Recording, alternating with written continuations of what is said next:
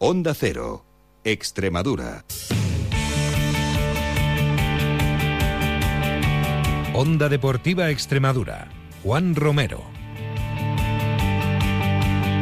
Hola a todos, muy buenas tardes, bienvenidos a Onda Cero Extremadura, bienvenidos a Onda Deportiva, lunes 5 de diciembre, día en el que bueno, hay que hablar de todo el fin de semana deportivo. En segunda vez, magnífica jornada con dos victorias y un empate. En tercera, todo sigue igual, ganaron los cuatro primeros en baloncesto, una de cal y una de arena. La buena para Cáceres, la mala para Cáceres que no pudo ganar en la cancha del colista. Se lo contamos todo a partir de ya. Arranca un día más en Onda Cero Extremadura, Onda Deportiva.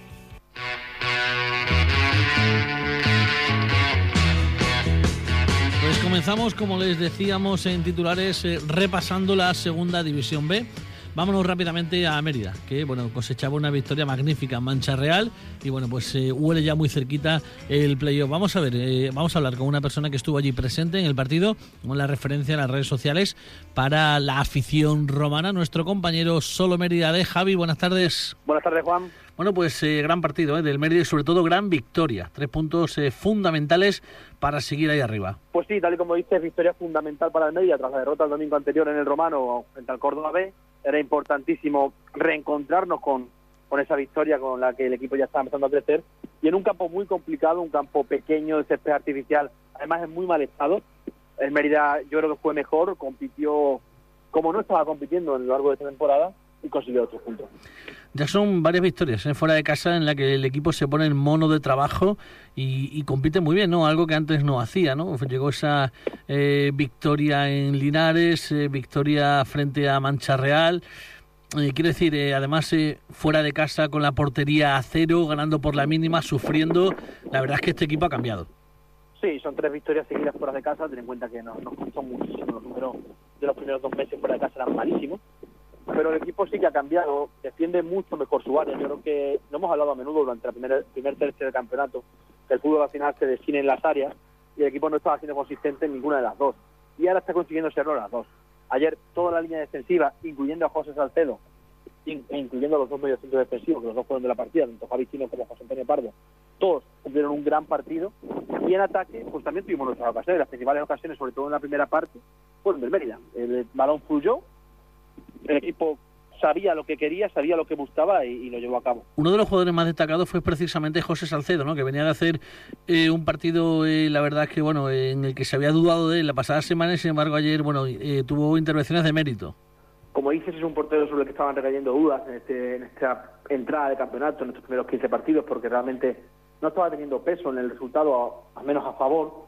Venía de, de una tarde muy mala ante el Córdoba B, y ayer por fin, por primera vez, se le vio seguro, se le vio despejando balones, y sobre todo tuvo una intervención de mucho mérito, un balón que, parecía ir a la escuadra, en el que sacó una mano cambiada que, que desvió a córner. Bien que crezca porque le necesitamos. Ya adelantamos que el Mérida, las bandas, bueno, pues igual se prescindía de ellas porque, eh, bueno, eh, es un, era un campo pequeño en el que había que reforzar el centro del campo y, bueno, lo hizo con Borja y con eh, David Álvarez y en este caso, bueno, pues se prescindía tanto de Hugo como de José Ramón. Sí, a ver, eh, sorprendió, por lo menos a mí sí me sorprendió que sacara cuatro centrocampistas puros, prescindió de las dos bandas, en, el, un principio David Álvarez arrancaba desde la izquierda, Borja de la derecha, luego con la lesión de Yacín, que entra Hugo Rodríguez, cambia un poco eso, porque Borja pasa a jugar arriba con, con Hugo Díaz, y David Álvarez y Hugo Rodríguez intercambian las bandas, pero sí me sorprendió, lo que pasa es que es cierto que, que parece que acertó. El Mérida no sufrió en ningún momento, más allá de que en los últimos 15 minutos evidentemente el balón pertenecía al rival, y en un campo tan pequeño de cualquier tropezón te puede ir una ocasión. Pero más allá de eso, el, el partido estuvo, en, estuvo en- yo creo que en los pies de Mérida. La, la salida del equipo es muy buena, el primer cuarto de partido es muy bueno, en campo rival, teniendo ocasiones, Hu- Hugo Díaz y Dani Fernández sobre todo. Tras el, tras el gol, tras minuto 20, tras, la, perdón, tras el cambio de Yacín, sí que el equipo regula un poco, porque yo creo que se está un poco ajustando a, a lo que tenía. Pero en la segunda parte, tras el gol, el Mérida consiguió lo, que- lo que decíamos ante la salida por David Álvarez, el equipo se sentó en campo contrario y estuvo bastante bien. Muy bien, pues eh, semana próxima el Mérida juega frente al Polideportivo Ejido. Bueno, pues un rival que está también en una zona eh, media de la tabla y que será fundamental volver a ganar en el Rómano para ponerse, bueno, pues eh, metiendo presión a los cuatro de arriba. La verdad que, bueno, la remontada del mes está siendo tremenda y, bueno, pues suerte para, para el partido del próximo fin de semana. El viernes contamos la última hora, si te parece ese partido. Hasta entonces, buena semana, Javi, buenas tardes. Igualmente, Juan. Onda Deportiva Extremadura. Juan Romero. Pues de Mérida a Villanovense, porque si buena fue la victoria del equipo romano, maravillosa fue la del equipo Serón frente al Marbella. Villanueva de la Serena, Iván Gómez, buenas tardes. Hola, buenas tardes. Pues como digo, ¿no? Fantástica la victoria de un Marbella, de un villanovense frente al Marbella, pletórico, con una gran exhibición también en la primera parte de fútbol, dos goles de Carlos Fernández, uno de Curro y el equipo que se pone tercero a tan solo un punto del conjunto marbellí. Pues salió todo perfecto, ¿no? Y encima apenas sin sufrir porque ya el Villanovense en el minuto 2 con gol de Carlos Fernández iba ganando 1-0 y luego ya el Villanovense se puso 3-0 por delante y el Marbella el único gol que marcó lo marcó en el minuto 93, ¿no? Así que ya te digo que sin sufrir el Villanovense jugó bien, disfrutaron la afición, disfrutaron los futbolistas un villanovense que, bueno, ya esto no es flor de un día, ¿no? Cuando en las cuatro primeras jornadas el equipo está ahí, puede ser fruto de un buen comienzo de liga, de varios resultados, de, la casualidad. Pero cuando está terminando la primera vuelta y el equipo es tercero a un punto del segundo y con los números que está firmando, pues la verdad es que para, para estar confiante con este equipo. Sí, yo sé que el Villanovense quiere, quiere seguir mirando abajo, quiere seguir siendo modesto y primero quiere seguir la permanencia, ¿no? Pero yo creo que ya es hora de mirar hacia arriba, ya le saca tres puntos al, al quinto clasificado y yo creo que es hora de empezar a mirar a, intentar sacar más puntos para intentar meterse entre los cuatro primeros o mínimo estar a plaza de Copa del Rey. Bueno, el propio club es el que se pone esa meta de la, de la salvación. Ahora mismo serían 11-12 puntos los que le faltaría al equipo Serón para asegurar esa permanencia, que suele estar en los 45-46. Pero bueno, yo creo que, que es una, una manera ¿no? de, de, calmar un poquito los ánimos. Pero bueno, el objetivo, obviamente, después de una primera vuelta, ya casi a punto de terminar, el equipo es tercero, pues es hacer una, una, una segunda vuelta al menos parecida. Sí, está claro que el equipo tiene que el Villanueva tiene equipo para ello, ¿no? Para intentar meterse entre los cuatro primeros y aparte de que el Villanueva está sumando mucho, ¿no? Obviamente por eso está tercero, a los de abajo les cuesta sumar, ¿no? Así que el Villanueva aunque entre en una mala racha, yo creo que los de abajo tampoco van a, a, sumar, mucho y lo que te digo, ¿no? Yo creo que el Villanueva ya tiene que dejar de mirar abajo e intentar mirar arriba y, y conseguir los máximos puntos posibles. En el día de ayer la mala noticia la lesión de Spin. Vamos a ver, ¿no? Para cuánto es, eh, parece que se le va un poquito la rodilla y, y bueno, pues eh, va, va a tener algo eh, que no va a ser una cosita de una o dos semanas, va a ser seguro algo más, pero esperemos que no sea algo grave. Ya, ojalá, no. Yo creo que si es algo grave, el Villanovense acudirá al mercado de invierno, ya que está cerca de abrirse y solo tiene tres centrales más un canterano, ¿no? Ahora mismo, si la lesión de Spring es grave, se quedaría con Oguna y Javi Sánchez titulares más el, canterano, más el canterano Pablo, ¿no? Así que ya digo que espero que no sea grave porque aparte es una pieza fundamental en el equipo. La opción del mercado de invierno no puede ser otra que un defensa. La parte de arriba está casi todo cogido. Sí, está claro. Sabes tú que hace poco hablamos de eso y te dije que, no estaba claro, ¿no? Lo que lo que fuera a hacer el Villanovese, pero si Spin es lesionado de gravedad, está claro que tendría que buscar un central. Muy bien, Iván. El viernes contamos la última hora de ese Villanovense Jaén, Jaén Villanovense, en el que bueno el equipo verde y blanco intentará buscar una nueva victoria foránea. Hasta entonces, buena semana, buenas tardes. Vale, gracias, igualmente. Pues hablamos también del Extremadura, que no pudo sumar la tercera victoria para los equipos extremeños y hubo de conformarse con un empate a uno frente al Real Jaén con gol de Pierre.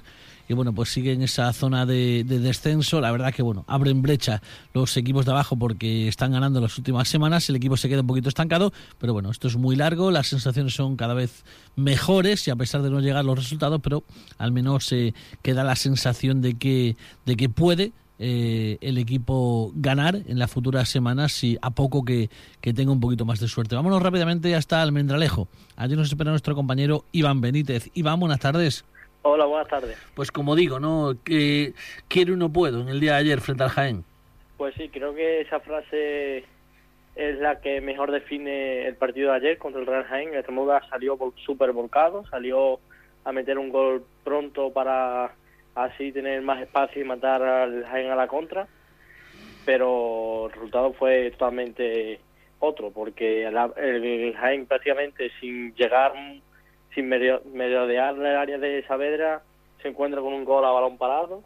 A raíz de eso, el Extremadura queda noqueado los últimos 15 minutos de la, de la primera mitad, incluso pudiendo haber recibido más goles. Sale de nuevo en tromba y mete en el minuto 2 por mediación de Pierre, como bien has dicho. Y a raíz de eso, el Francisco Herrera se volcó, tanto la afición como los jugadores, con, el equipo para intentar buscar la victoria que no se pudo conseguir. Aunque, como bien predecía el pasado viernes, Extremadura dejaba hueco en, sus numerosos ataques y el Jaén llegó varias veces, muy vamos, prácticamente mano a mano con Saavedra, que también se pudo haber llevado finalmente eh, los tres puntos del equipo visitante. Un equipo que le falta pegada y que, bueno, no sé si va a eh, acudir al mercado invernal para intentar paliar esa, esa situación. Además, eh, ya no está Cristo, no está Curro, son jugadores que, bueno, pues podían anotar una serie de goles por, por temporada que, que ya obviamente no lo van a hacer. Y bueno, no sé si van a intentar solucionar ese problema eh, acudiendo a un mercado. Una pues situación económica que tampoco es muy bollante para, para el conjunto azulgrana porque, bueno, parece que empiezan a eh, aparecer los primeros casos de problemas y retrasos en los cobros. Eh, sí, en primer lugar, sí va, o sí tienen intención al menos de, de acudir al mercado invernal para ver qué pueden, para ver qué pueden firmar que mejoren lo, de la presente. Después, el Extremadura, como desde el principio con Merino y ahora con Velasco, parece ser que solo cuenta con 12, 13 jugadores. A eso le suman las dos bajas ya confirmadas de Cristo y Curry y es muy difícil competir siendo un equipo mediocre, primer año, con 12, 13 jugadores ya en una segunda vez. Y a y si encima le sumas que empieza a haber retrasos en los cobros, pues la situación se, alarma más. ¿Con, e, ¿Con, ello y con todo puede, puede acudir al mercado invernal para reforzar el equipo? Sí, porque ah, presuntamente, como hablamos ya hace varios meses, hay, el grupo, hay un grupo inversor que quiere entrar o que tiene intención de, de entrar y se encuentra aún en negociaciones con Manuel Fangali. Y también, eh, según he podido informarme, hay una empresa de jugadores nacionales, creo que entre ellas figura o más o menos Hito, que también estaría interesado en... Pero tiene que ser ya. El proyecto necesita la inyección económica ya para que los jugadores estén al día y sobre todo para poder afrontar fichajes que, bueno, en pocas fechas van a abrirse el mercado y el equipo tiene que estar firme. Sí, y el problema es que para cuando se abra el mercado tienes que seguir estando medianamente vivo, porque si ya mm. llegas descolgado a 10 puntos 11... Complicado que quieran apostar por el, por el equipo. Y ojo, que la próxima semana se viaja a Sanlúcar. Ahí sí que hay que ganar sí o sí. No, ahí todo lo que no se gana es prácticamente... No, no, no es condenar al equipo al descenso, pero casi. Pero, pero casi, exactamente. Casi. Ahí solo vale ganar.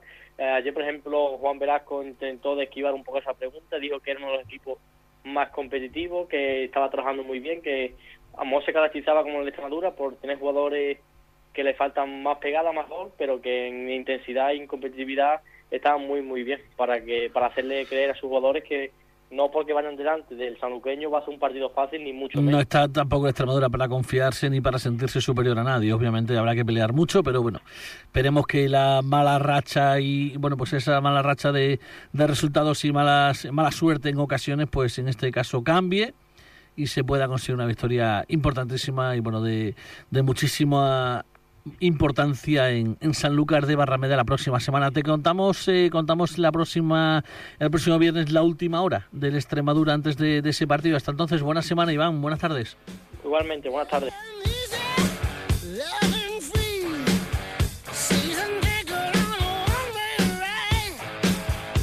Bien, pues así llegamos al final del programa de hoy. No hay tiempo para más. Eh, hablaremos ya el próximo viernes. Vamos a coger unos días eh, de asueto y volveremos eh, ya para las previas del fin de semana. Los mandos, como siempre, formidable Carlos Ledesma. Les habrá encantado un día más. Juan Romero, hasta mañana. Un saludo, adiós.